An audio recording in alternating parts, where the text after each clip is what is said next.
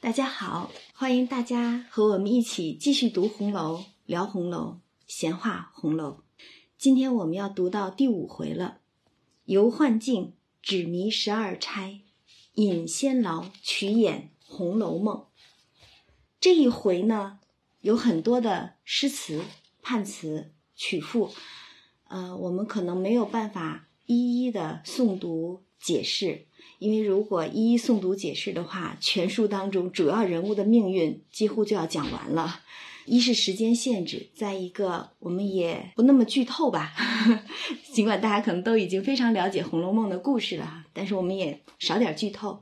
我们可能只是挑几首比较重要的词和曲来读一读、说一说、聊一聊。第五回，游幻境，纸迷十二钗。引仙劳曲演《红楼梦》，那只说第四回呢。我们讲到薛家呆霸王薛蟠带着他的寡母妹妹来到了京城，住到了他的姨父姨妈的家里头，也就是荣国府，呃，梨香院在东北角上那个小院子里头。OK，既已住下了，我们就不说更多的事儿了。且说这黛玉又回到我们的主角身上，黛玉。这个时候，黛玉已来荣府多时了。那贾母呢，对待她自然是不与别人相同，饮食起居一如宝玉，甚至迎春、探春、惜春三个亲孙女儿都得是靠后了。所以可以想见，家里边实际上对黛玉还是关照有加，而且老太太对两位玉儿宝玉和黛玉实际上是极为看重，不与别个相同的。但是忽然来了一个宝钗，这个宝钗呢，因为年岁稍长，而且品格端方，容貌丰美，人们总是会说黛玉所不及。而且宝钗的行为豁达，随分从时，不像黛玉孤高自许，目下无尘，故此比黛玉大得下人之心。因为宝钗自诩就是生性高洁。而且生性豁达，不太这么斤斤计较的，所以看起来呢，好像不像黛玉是个小性的人，惯使这种小心眼儿。但是实际上，如果我们读后面的故事，知道黛玉其实并不是一个这么小气或者是小心眼儿的人，只是她的性格使然而已。可是宝钗这样的性格，当然是更讨下人的欢心，谁不喜欢一个更加宽容的主子，对吧？嗯，所以那些小丫头们。多喜与宝钗去玩，这黛玉心中便有些抑郁不忿之意。这个，呃，小女孩想来，宝钗啊，黛玉啊，她们现在其实年龄都不大。那小女孩，嗯，来了一个姐姐，一下子就比我更得众人的关注，心里边肯定是有不高兴的地方嘛。所以写的很真，写的非常真。这几乎就是一个，你可以看到一个家庭当中孩子们之间的这种关系哈。但是宝玉呢，是这个时候还是天性所禀来，一片愚拙偏僻，又说他好像很蠢笨蠢笨的那样子。但是我们都知道，宝玉可不是一个蠢笨愚拙之人，他是姊妹弟兄皆出一意，并无亲疏远近之别。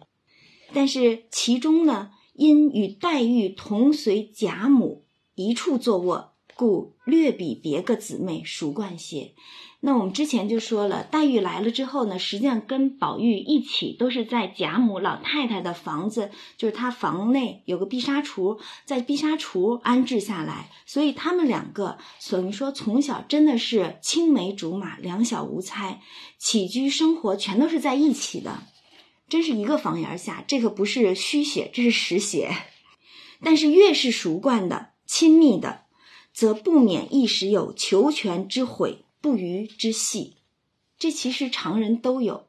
越是你身边亲近的人，你越是对他高标准、严要求，不如意处经常会好像是打打闹闹的。越是身边的人，你越是要求更高一点的。所以这就写到日常的这种生活，不知为何二人言语有些不合起来。这一日又开始闹脾气了。黛玉又气得独在房中垂泪，用这个“又”字儿，可见这是日常经常发生的一些事儿哈。宝玉又自悔言语莽撞，全都是用个又字儿，也就平常他们两个人肯定是这样打打闹闹的前去抚救。那黛玉方渐渐的回转来，然后这时候东边宁府，我们说两府嘛，东府里边是宁国公宁府，宁府中花园梅花盛开，所以贾珍之妻尤氏请老太太呀、邢夫人啊、王夫人啊，包括这些孩子们一块儿过来赏花儿然后先是带了贾蓉之妻，也就是秦可卿秦氏来邀请，然后老太太他们等吃过早饭之后，就一起到了宁府的花园去赏花儿。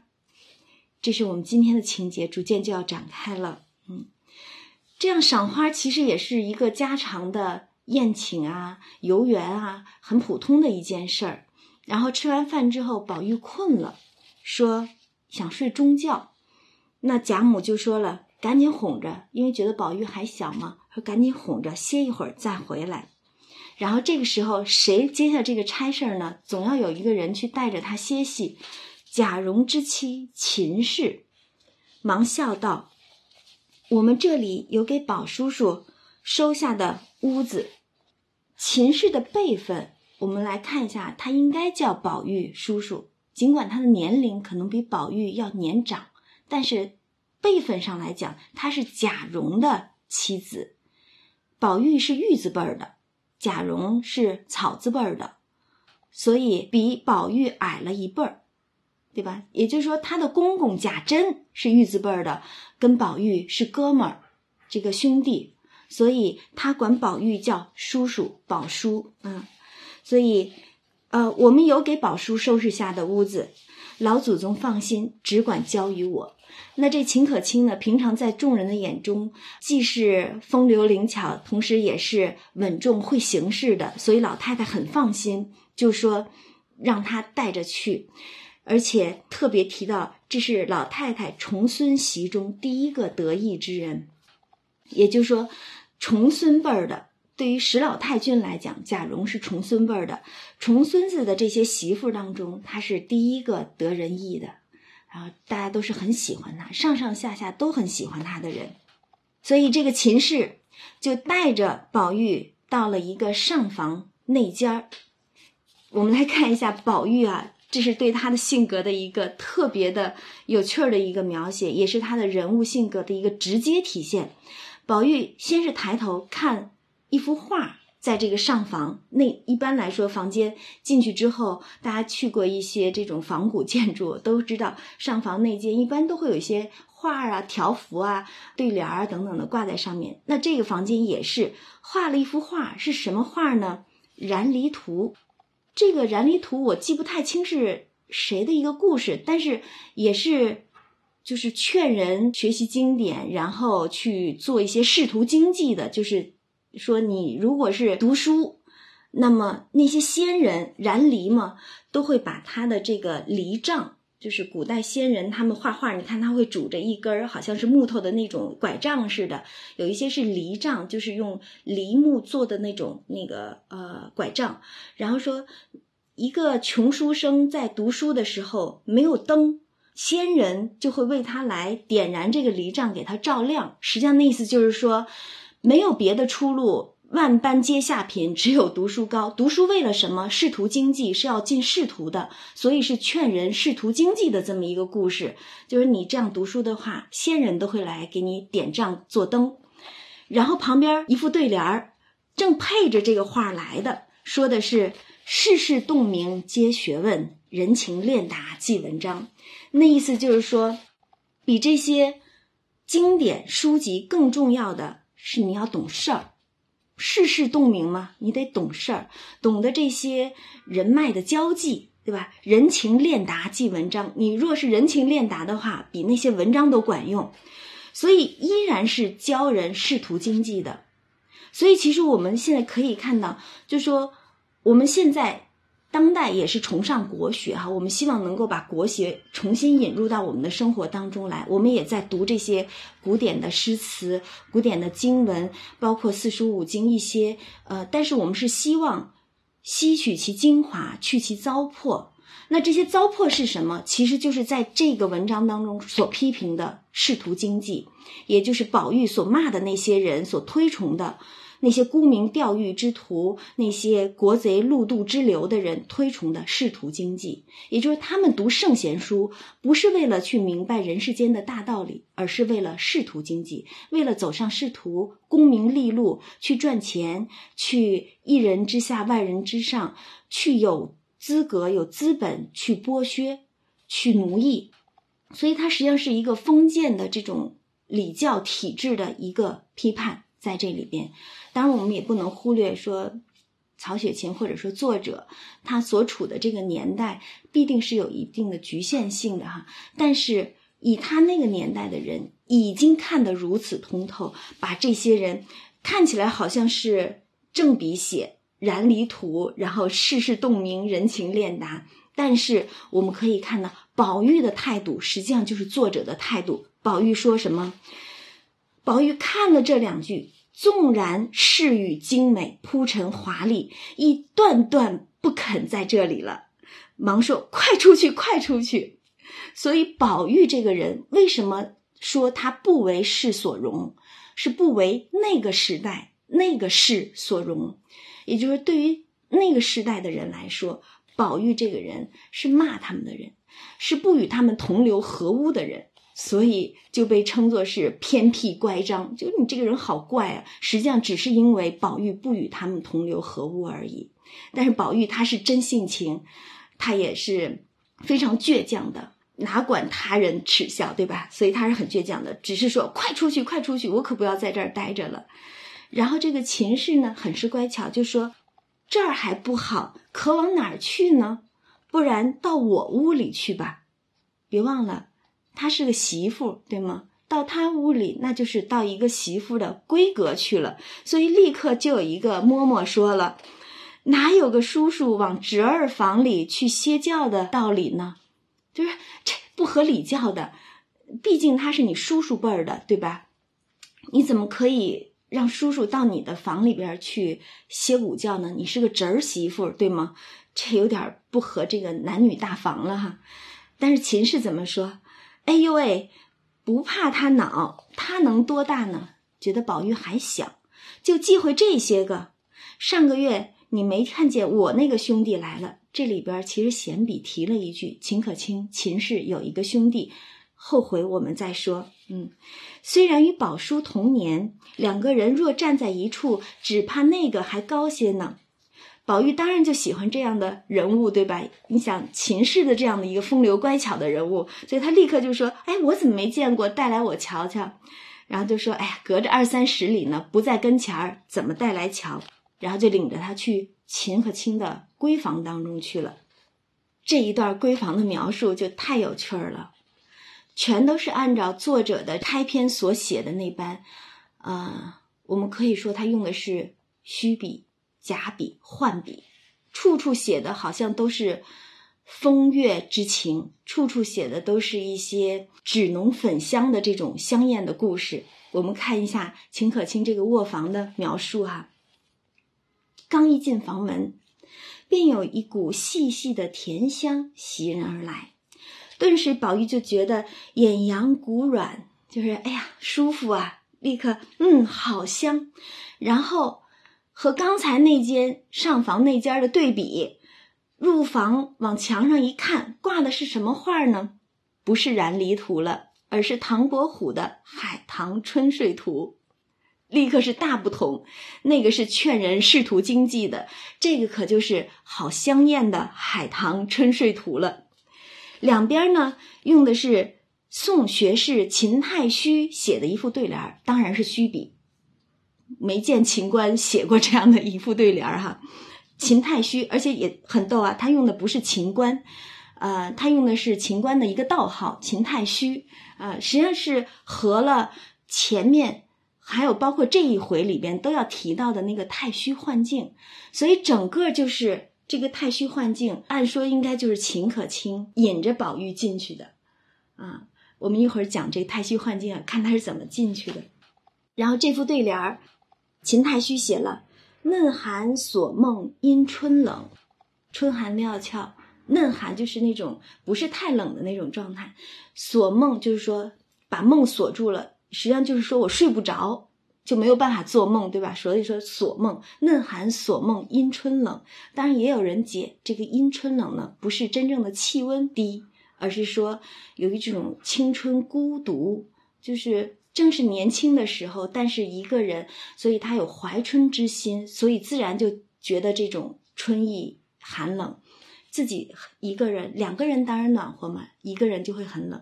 嫩寒锁梦因春冷，芳气笼人是酒香。哎呀，这一副对联可比刚才那一副世事洞明啊、人情练达要入得宝玉的心了，对吧？然后再看它的摆设，岸上全都是虚点哈，这些典故我们都不用去细究了，全都是虚点了，但都是很香艳的一些典故。岸上设着武则天当日进士中设的宝镜，摆着飞燕立过舞过的金盘，盘内盛着安禄山治过伤了太真乳，就是那个杨玉环的木瓜，然后设着寿昌公主于韩昌殿下卧的榻，悬的同昌公主制的连珠帐，然后宝玉就笑说：“哎，这儿好，这儿好。”然后秦可卿当然就说了：“哎。”已经开始提神仙了，我这屋子大约神仙也可以住得了，嗯，然后就安排展开西子西施换过的纱巾，移了红娘抱过的鸳枕，然后服侍宝玉睡下，款款散了，留了四个大丫头在这儿看着。这时候秦可卿就出去安置好宝玉了，他出门就嘱咐那些小丫鬟们。他只留了四个大丫鬟在身边贴身伺候，小丫头们，他说到了外边嘱咐他们好生在廊檐下看着猫儿狗儿打架，记住这一句哈，一会儿还会提这一句，我们就看他这个整个回目当中啊，他去写这种有趣的这种笔法。再说这个宝玉，宝玉这边刚合上眼，就呼呼的睡了过去。但是感觉好像秦氏还在眼前带着他往前走，这一走就到了一处所在，朱兰白石，绿树清溪，真是人迹稀逢，非尘不到，已经来到了仙人所在之处了。宝玉在梦中欢喜，哎，这个去处有趣儿，我就在这里过一生，纵然失了家也愿意。仙人所在之处。这是乐不思蜀啊，强如天天被父母、被师傅打呢，这是有自己的小心思哈。然后正胡思乱想之间，山后有人唱着歌转了出来，唱的是春梦，又是梦。我们这本书就叫《红楼梦》，然后唱的也是春梦随云散。春梦就是这种香艳的梦，很快随云散去，也其实暗喻。我们整部书所有的人物的命运，仿佛梦一般，春梦随云散，飞花逐水流。既言众儿女，何必觅闲愁？你们的命运已经注定了，还何故觅那闲愁闲恨来？好像是没有任何用处吗？所以，其实这都是作者的一些虚笔，千万不要被作者蒙了眼，觉得整部《红楼梦》就是讲一些淫词艳曲，或者是讲一些儿女闺阁的私情。《红楼梦》绝对不是着眼于此的，他只是用这些换笔去喻真实于此，只是用假笔假托而已。也就是在这些情谊的故事当中，实际上暗合了人世的。起伏跌宕，然后人物的命运的悲欢离合，所以有很多的事情我们不能只看他的这些幻语。然后宝玉听了是女子的声音，然后看到走出来一个人，翩跹袅娜，端得与人不同。然后有非常美妙的一篇赋放在这里。我们说了，《红楼梦》是诸体兼备，诗词歌赋全都有，所以在这里边出来一个人物，他用了一篇赋。来写，我们就不细读这篇赋了。大家如果喜欢的话，可以去读一读《红楼梦》当中的这篇警幻仙姑的这篇赋，描写他。但是这篇赋呢，你如果读来的时候，会不自觉的就想到了另一篇很出名的赋，就是曹子建的《洛神赋》。可以说这一篇赋几乎就是踏着那一篇《洛神赋》而来的。其实我们知道，曹子建写《洛神赋》，洛神是一个虚拟的，只不过是因为他想起了甄宓，所以他假托洛神、洛水之神写了那一篇《洛神赋》。那其实也是一个。儿女情长的故事了，那这里边几乎就是踏着《洛神赋》而来的这一篇《警幻仙姑赋》，其实就是有意的，作者想让人想起这个子建和甄宓的这个故事，这种儿女情长的故事，所以故意是整个这一回都是把人再往这种儿女情长上去引哈。然后宝玉见到这个仙姑，忙来作揖去问说：“这是哪里啊？望起携带携带，就是仙姑，你你带我转转，这是什么地方？我不知道啊。”然后这个仙姑就说了：“吾居离恨天之上，冠愁海之中，乃放春山浅香洞，太虚幻境，景幻仙姑是矣。”一大长串的，我们听起来全都是虚虚实实，用的是这种幻笔。然后这个景幻仙姑，她有什么职责呢？专司人间风月情债，长陈氏之女，痴男怨女，因近来风流冤孽，说的就是我们这大观园当中的这些众儿女了。众风流冤孽缠绵于此处，是以前来访查机会，不散相思。原来是一个专管人间情思、痴男怨女的这么一个仙姑，然后与尔相逢亦非偶然，都是有意安排的。因为我们说了，这个宝玉，他既是一个仙子、仙人、神瑛侍者，然后也有他实际上是那块玉，就是人玉相通、玉是精神的这样的一个这块玉，所以他本意就是要到世间、人世间去历练的。走此一遭，这个红尘，然后历练这种情天恨海，所以景焕说了，不是偶然的，是特意有安排的。然后就跟宝玉说：“此处离无境不远，别无他物，仅有自采鲜茗一盏，清酿美酒一瓮，素练魔舞歌姬数人，心填《红楼梦》。”本书的书名。点出来了，在这儿专门点了一次。先填《红楼梦》仙曲十二支，是随无亦有否？邀宝玉同游。宝玉当然高兴，忘了秦氏在哪，因为刚刚我说是秦氏带着他晃晃悠悠的进了来，但是这时候碰到仙姑了，仙姑说：“我带着你一游。”他就啊忘了秦氏所在，就随了仙姑至一处，有石牌横剑，上书“太虚幻境”。还记得有谁来过这儿吗？我们在前面，甄士隐，甄士隐太虚石通灵，对吧？他是在太虚幻境见到了那一僧一道，然后要携了宝玉去到凡间历练，所以他说能让我看看吗？石通灵，他在那时候见过这块玉，那时候他也看到过这个牌匾，写的是太虚幻境，两边一副对联，再次重复了。这一副对联儿，假作真实，真亦假；无为有处，有还无。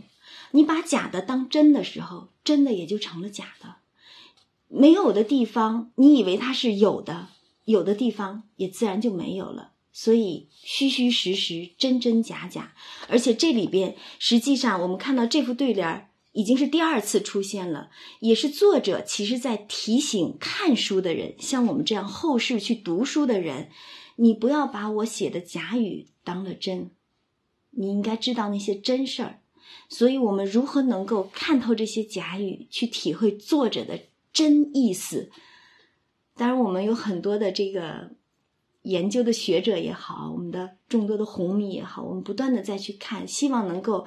探究出这本书的作者的真意思，但是我是觉得，当你有了一定的人生经历的时候，你就能够体会出来作者的真意思，也就不会为其中的这些幻笔所迷惑了。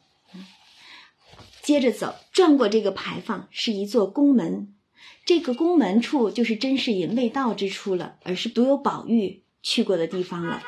上面横书四个大字，写的是“孽海晴天”，又是在这个强调这种本书无意去伤时骂世，因为作者说了，我对政治啊、对时事啊没有什么。兴趣不关心的，我不会伤时骂世，去讽刺或者是嘲骂你们这个当世的这些沽名钓誉的这些人，呃，我只是事关风月而已。本书只是孽海晴天的故事而已，所以他在这一回当中一直在强调啊，我只是写风月，无关时事。然后这副对联儿也是两边各有一副对联儿，写的是厚地高天。勘叹古今情不尽，痴男怨女可怜风月债难偿，依然在强调古今情风月债。本书只关风月情债，但是宝玉看了之后呢，心下就想：但不知何为古今之情，何为风月之债呢？宝玉只顾着如此一想，不料早把些邪魔招入膏肓了。这里边说，好像是作者在骂，或者说作者在嘲讽，说宝玉的不好，把一些邪魔招入膏肓了。殊不知，这些邪魔实际上是大观园儿女当中的真性情，也是为那些酸腐的儒道之士。为道士们所不容的真性情，因为在那个年代，总是要讲一些这种封建的礼教啊，讲什么男尊女卑啊，尤其女子无才便是德，要守妇道啊等等的。但是唯有宝玉，他是真心实意的去对待每一个女儿，他无视这些男尊女卑的这些说法，他尊重每一个，联系每一个女儿，大观园中的女儿。所以这其实也是作者的一番心意。我们看通篇《红楼梦》，尽管作者也会嬉笑怒骂的，有时候会去嘲讽一些人的这种想法，但是通篇来讲，他从来没有因自己的喜好而把一个好人写到极好，一个坏人写到极坏，或者说是那种脸谱化的一些描摹，他都没有。他是活生生的把这些人排在你的面前，然后。对每一个人都充满了慈悲之心，可以说是菩萨心肠了。他对每一个人的人物的命运都是充满了这种悲叹，也就是不管你是什么样的人物，你在这种时事的背景、命运的车轮的转动之下，你的命运都是可悲可叹的。所以，作者他实际上是一个非常现实主义的这个写法。这也是为什么我们说《红楼梦》的这种成就远远高于所有其他的。在这种古代时候所出的这些小说，就在于它的这种写实的现实主义的、充满人文情怀的这种方式方法，实在已经是进入到现代的小说体系当中来了。我们还是书归正传啊，回到这个宝玉的所见所闻当中。他随着这仙姑进了二层门，然后看到很多的匾额，因为我们说了，警幻仙姑是掌人间风月情债的嘛，所以就看到了很多匾额对联儿。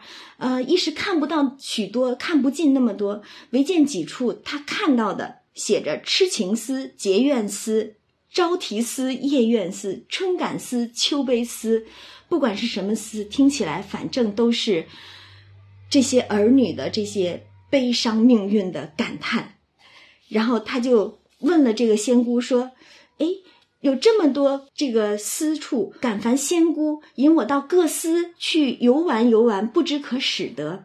那仙姑说：“哎，各司之中储藏的皆是普天之下所有女子的过去未来的簿册，而繁衍尘区未变先知的天机不可泄露，所以你不好先看的。”但是宝玉呢，哪里肯依？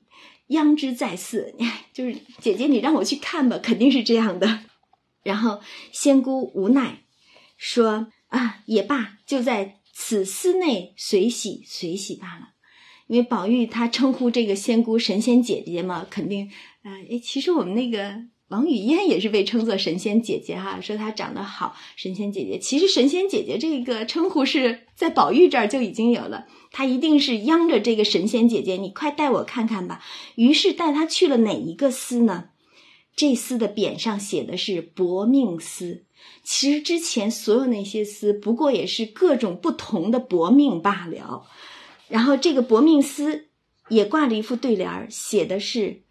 春恨秋悲皆自惹，花容月貌为谁言？写的这天下的女子啊，你们的春恨秋悲都是自己招惹的，不怨旁人，都是自惹。花容月貌为谁言？你们纵有花容月貌，但是如果没有那个真正联系你的人，就仿佛花朵开放，又有谁知谁怜呢？薄命啊！自古红颜多薄命。宝玉看了，便只感叹。进来之后，就看到数十个大橱，就是这个橱柜，皆用封条封着，封条上是各省的地名。宝玉当然就一心就想着，哎，自己的家乡，于是也就没有心思看其他的省份了。然后去找，就看那边橱上封条上大书七字云：“金陵十二钗政策。”然后宝玉就问：“哎，何为金陵十二钗政策呢？”其实这里又点出了我们这本书的一个别名儿——金陵十二钗。我们之前聊的时候就说了，《红楼梦》这部书好多的名字嘛。你看，这先后已经点了《红楼梦》和金陵十二钗，在这一回当中，两个别名儿就都出来了。然后宝玉问：“何为金陵十二钗政策？”警幻就说了：“是贵省中十二冠首女子之策。”故曰政策，宝玉就奇了，说：“金陵极大呀，怎么可能只有十二个呢？当我家里边上上下下就几百个女孩呢。”警幻就说：“贵省女子故多，不过择其紧要者录之。下面二橱就是还有两个橱柜儿，又次之。余者庸常之辈，则无册可录也。”也就是说，在这儿留了一些比较首要的女孩子们的这个册子，其他那些普通的人的孩子可能也就不再赘述了，不录册。嗯，然后宝玉听说，果然看到旁边又写着《金陵十二钗副册》，还一个写着《金陵十二钗又副册》，于是伸手先将又副册那个橱子打开了，拿出一本来看到，先是。一幅画，写的是又非人物也非山水，不过是水墨翁染的满纸乌云浊雾而已。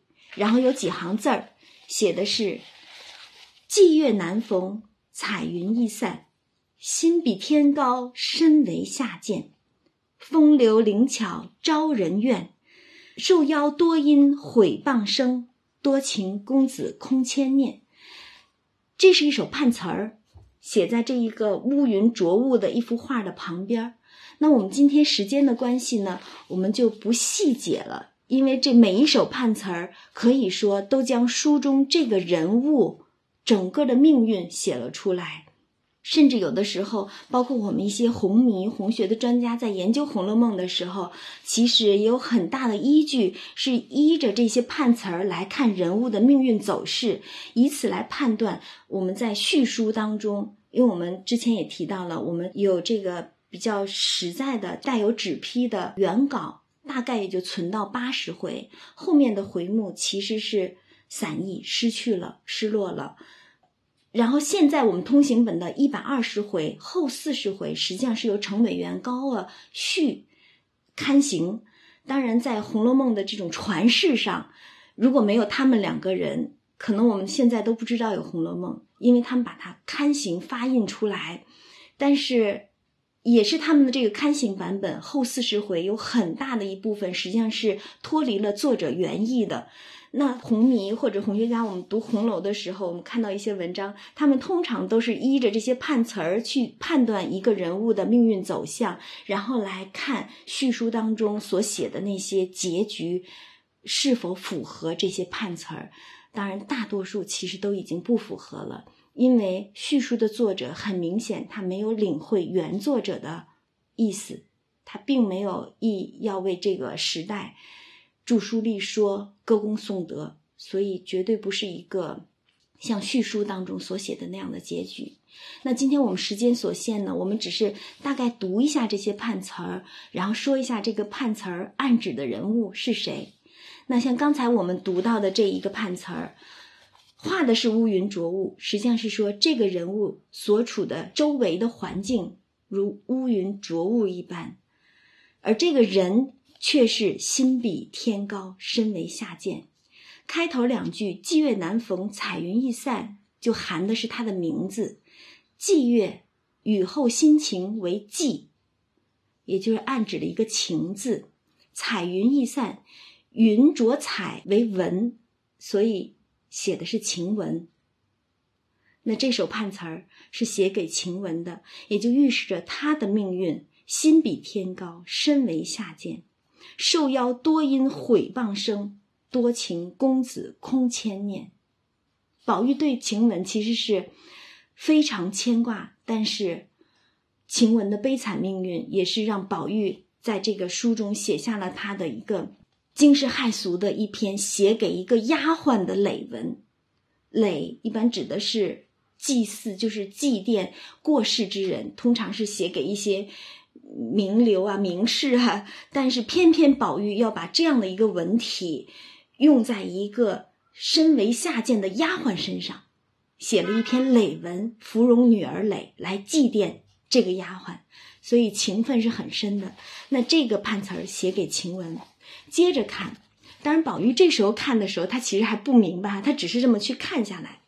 紧跟着又看一幅，画的是一簇鲜花，一床破席，也有几句词儿，写的是“枉自温柔和顺，空云似桂如兰。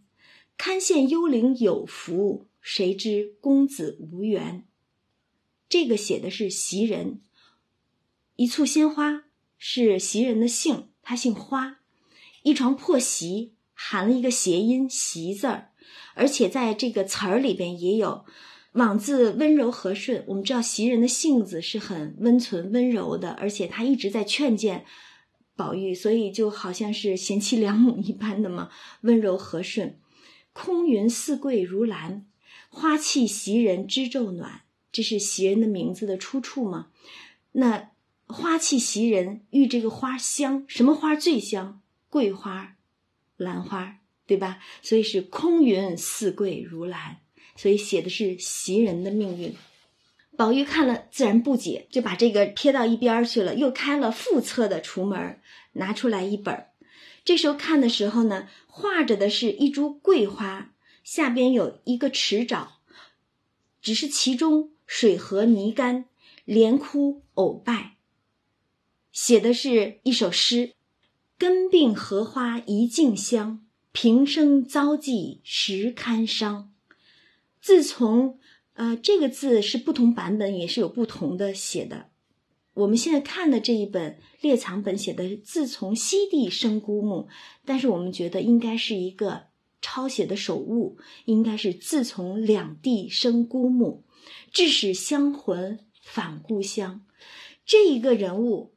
写的是我们之前就已经说过的，在那一个看似闲笔提起来的人命官司当中被买卖的那个丫头香菱，也是甄士隐在元宵节后丢了的那个女儿英莲。所以这一首诗实际上写的是这个孤苦无依的女孩子，平生遭际实堪伤的女子，写的是她的命运。为什么说是香菱呢？根病荷花一径香，香菱的名字里边的这个菱是菱角，大家都知道菱角和荷花是同样生长在池塘之中的，所以根和荷是并在一起的。而且香菱的原名是英莲，莲花即荷花，所以是根病荷花一径香。然后她的这个命运也是在诗中写出来。自从两地生孤木，呃，后面我们知道，稍微剧透一点，薛蟠的老婆夏金桂，那个桂字儿拆字法的话，那个桂字儿就是两个土一个木，两地生孤木，致使香魂返故乡，所以他的悲剧最终也是在薛蟠娶妻之后实实在在的发生，他的一生都是悲剧。只是最后身亡夭亡的时候是在那个时候。所以说，香菱这个人，尽管他是一生，呃，出身并不是很高，一生也是遭际贪伤的这么一种状态，但是他在册子当中，他是副册之中第一人，也是唯一被提到的一人，因为也是篇幅的原因，所以作者不会说把这个。按道理来说，应该是正侧、副侧、右副侧各有十二钗，他不会全都写了哈。所以右副侧两个人写的是丫鬟们这一个级别的，然后副侧写的是像香菱这样的人。香菱她是出身一个普通人家，仕宦人家，因为这种遭际的缘故被辗转买卖，最后入了这个大家。做了一个收房的妾，所以像她这样的人物，既非是大富大贵贵族小姐，也非这些生而为奴的这些奴才丫鬟，所以她被放到了副册之中。然后紧跟着，宝玉看了当然是不解，这种判词儿，如果是我们初读红楼的时候，肯定也是哎说的是谁啊？完全不了解，因为你不知道人物的命运，所以也就不了解这些判词儿为什么这么写。所以宝玉看了仍不解，又扔到一边，又去看正册，正册十二人写全了，我们可以逐一读一下，然后说一下是谁就好。因为如果细细讲来的话，啊，我们今天一晚上的时间恐怕都不够了。第一首，可叹停机德，堪怜永续才，玉带林中挂。金簪雪里埋，两个人，宝钗和黛玉，可叹停机德。停机德实际上是《后汉书》里边写的那个岳阳子的妻子。岳阳子出门求学，一年就耐不住寂寞，就回来了。他的妻子贤妻，把自己正在织布的这个织布机上的布绞断了，意思就是说，你中间中断学业，就仿佛这个被绞断的织布机上的布一样。就没有任何的用处了，所以实际上是一个呃贤妻的典范，劝君劝丈夫去向学读书的上进的这么一个典范。宝钗就是这样的，可叹停机德，所以喻指宝钗。堪怜永续才，指的是黛玉。永续才指的是晋朝的才女啊，谢道韫，她的父亲哥哥和她一起在。这个赏雪的时候，有过很著名的一段对话，就是他的父亲谢安也是晋朝的名士了哈，说：“哎呀，白雪纷纷何所似？这个雪飞下来的时候，白雪飘的时候，有什么可以比拟这个白雪纷飞的场景吗？”道韫的这个哥哥谢朗就说了：“撒盐空中差可拟。”就说，好像我们把这个盐白盐撒到空中去一样，粉末纷纷坠下。但是我们的才女怎么接的呢？她说：“未若柳絮因风起。”所以这个才要比她的哥哥还要高。所以说，才女的一个代词就是永续才，指她可以以这样的这种生动的描摹，把这个情景还原。因为我们试想一个鹅毛大雪纷飞的时候，那个雪花不是。直接，因为撒盐它是有重量的，哗啦一下就落下来了。但是柳絮它是飘的，所以未若柳絮因风起。所以对才女，后世很多时候评价时候就说柳絮才、永续才，就是从这儿来的一个典故了。但是两个人的命运，玉带林中挂，反过来读玉带林林黛玉，其实就已经很明确的点出了黛玉的名字了。金簪雪里埋。命运都不济，而且我们可以看到，两个人写在一个词儿里头，所以纸批经常会说“钗黛识一人矣，一人二身而已”。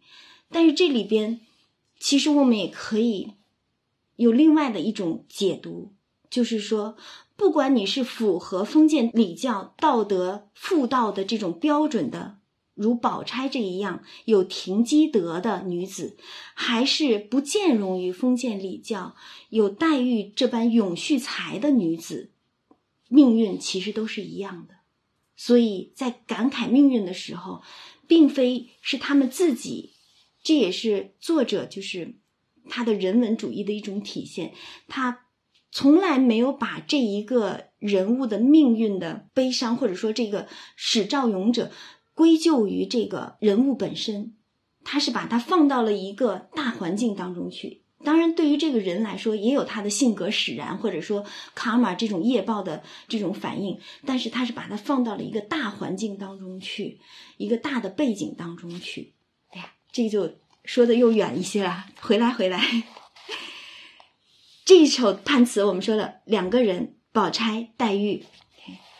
宝玉看了仍不解，但要问时，明知仙姑是不肯泄露天机的哈，只得往下看。又看了画着一张弓，弓上挂着一个香园，然后也有一首词儿，呃，有人就说这个宫和园呢，谐音的话就是公园，宫殿的宫，不是那个弓箭的弓，是宫殿的宫。御是皇宫，那谁入宫了？元春。所以这个判词儿是写给元春的。二十年来辨是非，榴花开处照宫闱，这里就明写了照宫闱。三春争及初春景，虎兕相逢大梦归。也有一个版本说是虎兔相逢，呃，当然这里边其实应该是暗示元春的命运哈。如果是虎兔相逢呢，感觉好像是一个时间，但是又都说不准。因为在开头文章开头的时候，《石头记》的时候，情僧就是 那个僧人去录这个石头上的《石头记》的时候，后来自己改名叫情僧的时候，就说了，呃，《石头记》上的东西已经是什么年代、地域都不可考了，所以又怎会有一个那么明确的时间虎兔相逢？因为我们知道中国的天干地支。比如说，今年是鸡年，明年是虎年，都是它是有这样的纪年法，所以不大可能是年份。如果是虎巳相逢，倒是有可能，因为虎大老虎，巳是指的应该是犀牛或者是牛，就是那种野牛，所以都是凶凶兽。呃，我是比较倾向这一个哈，这就暗示或者说暗喻元春应该死于。两派的争斗，就是政治上的两派争斗，他实际上是一个牺牲者。虎兕相逢大梦归，而这个元春死后，实际上也是整个贾府急转直下的一个大转折的地方啊，所以也是他的命运的一个写照。三春争及初春景，后边他三个妹妹都不如他的这个所能到达这种锦绣辉煌吗？他是封妃了吗？所以。怎么及得上他的这种富丽堂皇的这个身份和这种这个所能达到的这个地位？所以这首词儿是写给元春的。然后紧跟着又有这一幅画，画的是两个人放风筝，一片大海，一只大船，船中一女子掩面泣涕。四句写道：“才自精明，志自高，生于末世运偏消。”清明涕送江边望，千里东风一梦遥。生于末世运偏消，这其实不单是这个女子的命运，也是所有大观园儿女的命运。这本来就是一个末世。还记得我们讲冷子兴演说荣国府的时候，就已经说了，是在这个时候，其实荣府、贾府他们已经是步入末世、逐渐没落的一个年代，所以他们都是生于末世运偏消。那这首词是写给谁的呢？结合后面的这个故事走向来看，他写的是探春。探春远嫁，所以是一片大海，一只大船，嫁给了不知哪个爪哇国的人去了，所以再也不得与父母兄弟相见。然后紧跟着是几缕飞云，一湾逝水。其词曰：“富贵又为何？襁褓之间，父母为。”孩提的时候，很小的时候，婴儿时代，父母就失去了。展眼吊斜晖，湘江水逝楚云飞。最后一句就是这个孩子的名字：湘云。湘江水逝楚云飞，写的是湘云。她虽然贵为公侯之家的千金，但是从小就是父母早亡。也只能是寄居在自己的这个叔叔家里边而已。所以他的命运和黛玉其实是有同病相怜的这种命运的。紧跟着又有一块美玉落在泥垢之中，其段语云：“玉洁何曾洁？云空未必空。可怜金玉质，终陷淖泥中。”这个是妙玉，因为妙玉是最爱干净的。玉洁何曾洁？你这么爱干净的一个人，又怎能躲得开被这个世俗所侮辱、所污染的玷污的这种命运呢？云空未必空，他是一个带发修行的姑子，本来是一心向空的，当然他的性情也不太可能。可是云空未必空，你依然没有办法，真的是像你想要的生活那般去过那种简单的生活。可怜金玉质，终陷淖泥中，总是被这个一潭污浊所玷污了。嗯，写的是妙玉。再接着画着一个恶狼追扑一个美女，欲啖之意，要把它吃掉的这个意思。写的是仔细中山狼得志便猖狂，金龟花柳志，一载赴黄粱。这个又是拆字法，仔细是个孙字，姓孙的这个人，他就是一个中山狼，忘恩负义的，得志变猖狂。写的是谁呢？是迎春的嫁的那个人，孙少祖。这个人曾经得了贾家的帮助，然后他们家里边。有了贾家的扶持，才是加官进爵的。但是忘恩负义，得志变猖狂。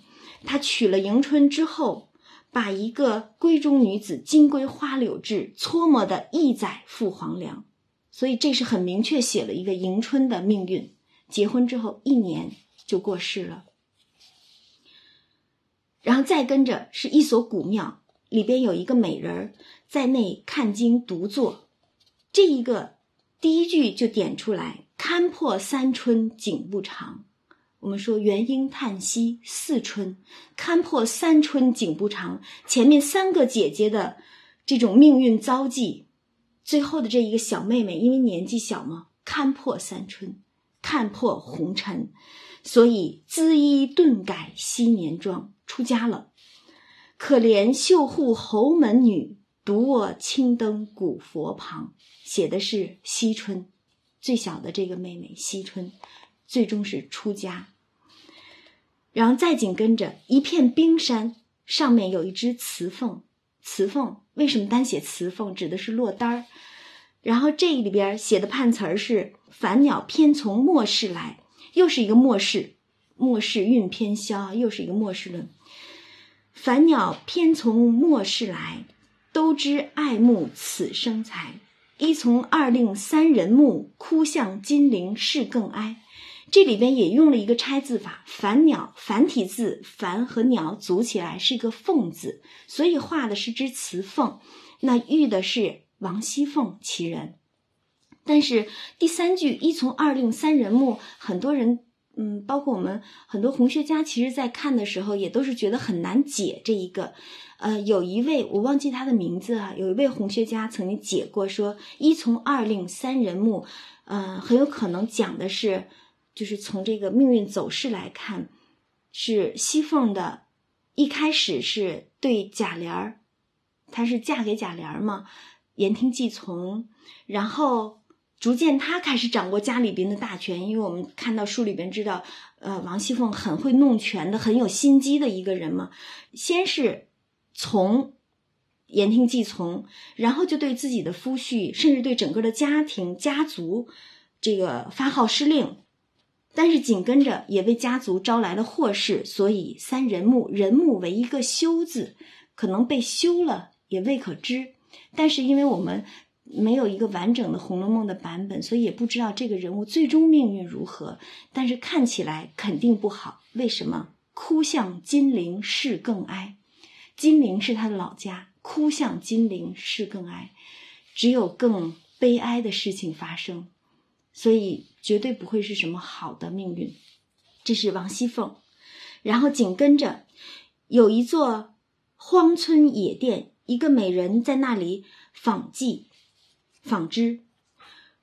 判词儿说的是“事败休云贵，家亡莫论亲”，就说你这一个家庭失败了，你就别说自己曾经是富贵人家，家庭已经消亡了，家族消亡了，也就别说什么亲戚朋友了，没有人会再去关照你了。偶因寄刘氏，偏偏就是偶然的，因为你接济过一个刘氏，巧得遇恩人。就因为这一点点的善缘，巧得遇恩人，指的是巧姐带出她的名字来了。巧儿，巧姐，只因为刘姥姥就是当年王熙凤曾经接济过刘姥姥，也就给了她二十两纹银，几吊钱而已。就是刘姥姥一入大观园的时候，就这么偶然的，因为我们知道王熙凤其人实际上是一个非常贪财之人哈。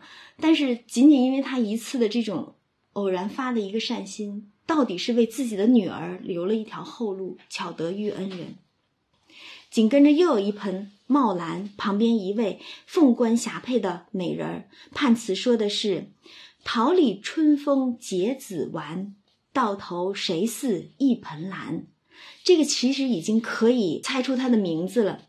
桃李春风遇了一个李字，已经存了一个李字在里头了。结子完，一方面说的是这种春光短暂，桃啊、李啊开了花之后，一旦结籽儿，其实花期也就没有了，就是很短暂的这种春光。而李纨啊，还有这个“纨”字啊，也有一个谐音在里边。而李纨她在嫁了丈夫贾珠之后，生子没多久，贾珠就过世了，就仿佛桃李一般。刚刚结了子，她美好的生活就结束了。也就是说，她和丈夫的这种欢愉的日子非常的短暂，如春光一般易逝。桃李春风结子完，生了儿子之后，丈夫就过世了。到头谁似一盆兰？暗指她的儿子贾兰。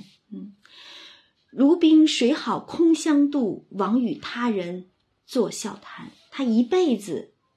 这个守寡，守着自己的儿子，到真的是守的这个云开见月明的时候，贾兰后来转运，对于他们家来说，可能也是家族命运的转运的时候，他已经年华老去，所以是亡与他人作笑谈。然后紧跟着最后一幅是画着高楼大厦，有一美人悬梁自缢，情天情海换情深，情既相逢。必主淫，蔓延不孝皆容出，造信开端实在宁。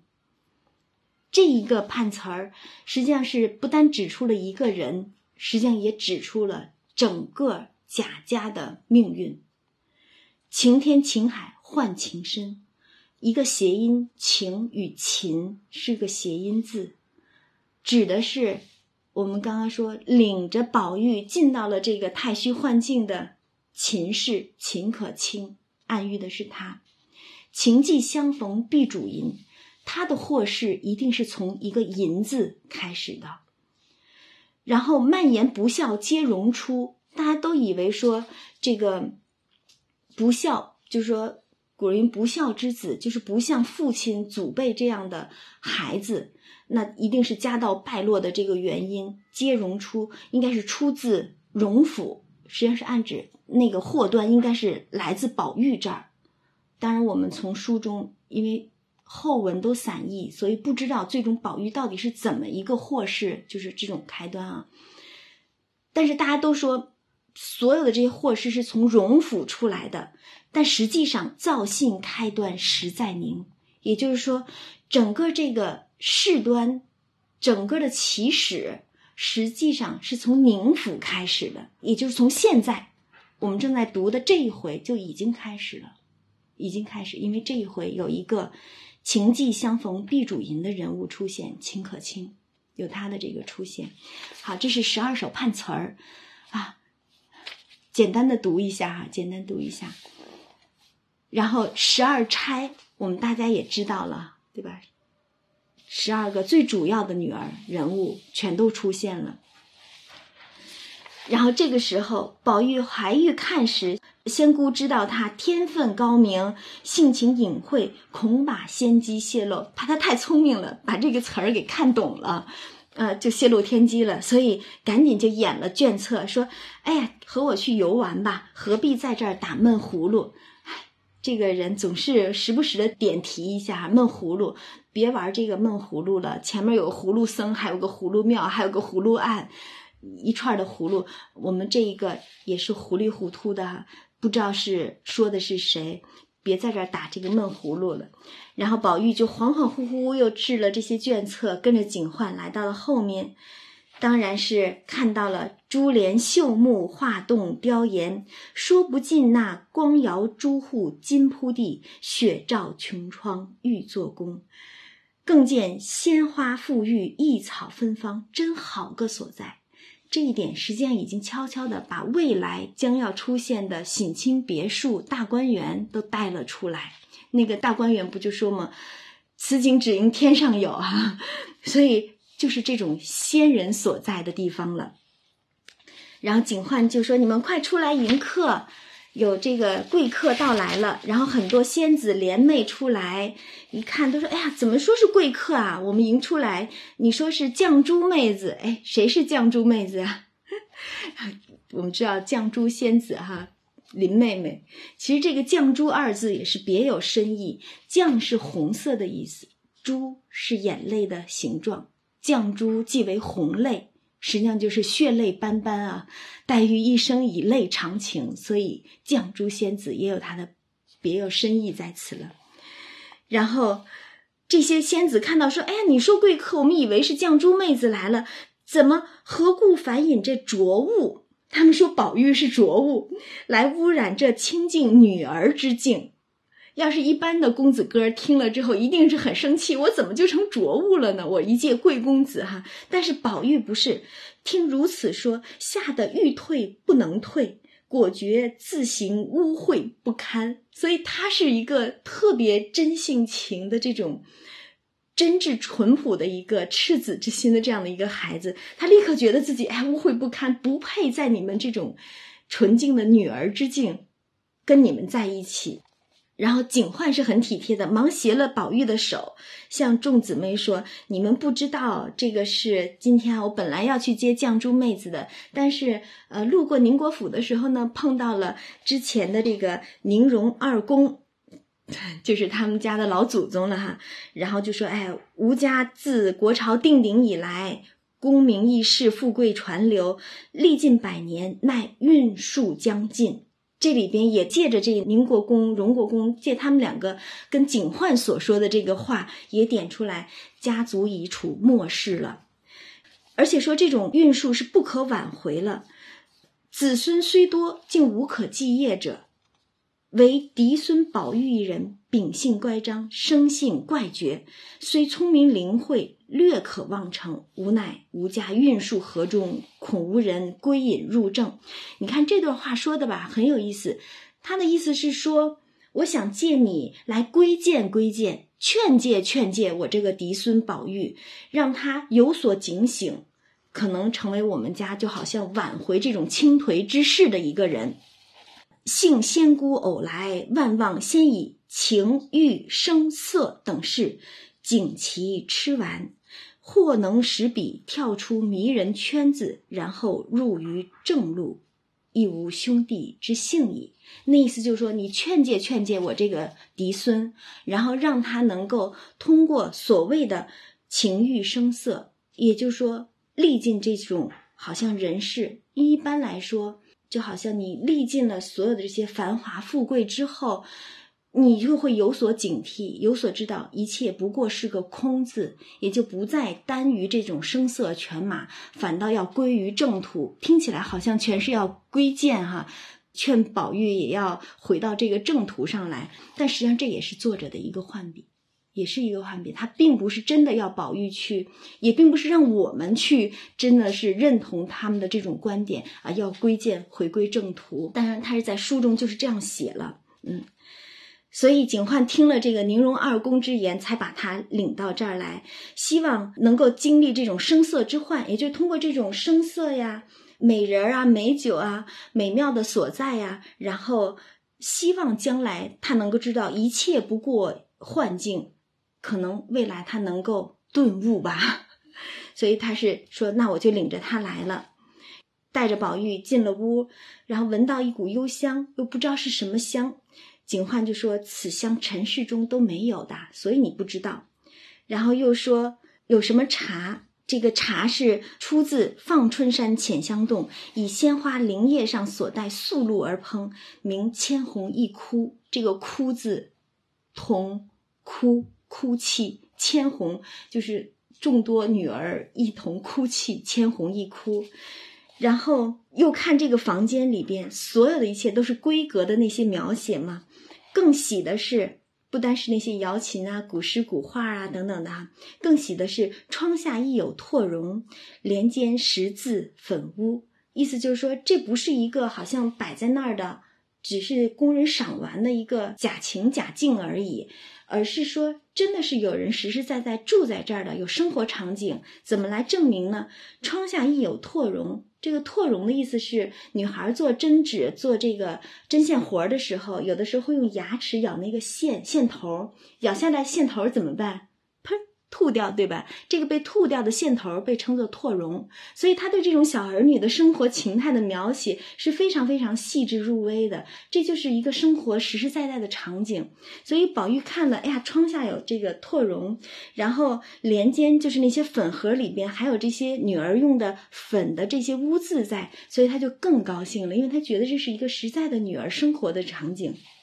然后这个墙上也挂着对联儿：“幽微灵秀地。”无可奈何天，就说这块地方是幽微灵秀仙人所居之地，但是无可奈何天。整部书一应女儿的这些命运，全都是无可奈何之事，也是作者对这些女儿命运的一个慨叹。无可奈何，他虽然是能够看透所有的这一切这种命运的摆布，但是作为一个。当时当地之人，他又是无能为力、无可奈何，所以是一个非常深的一个悲叹。实际上，然后宝玉又问这些仙姑的名字，然后又去喝酒，然后这个喝酒的时候说：“哎呀，这个酒清香甘冽，异乎寻常。”又问刚才那个茶叫千红一枯，现在这个酒，此酒乃以百花之蕊、万木之枝加以。临随之陪，凤乳之曲酿成，名为万艳同悲，杯子的杯，但是谐音悲哀的悲，所以千红一哭，万艳同悲。我们就知道这个作者的伤感感叹是如此之深。当然，宝玉那时候只是称赏不迭啊，哎呀，好呀，好呀，真好。然后这个时候。又有十二个舞女上来问警幻说：“那唱什么曲儿呢？”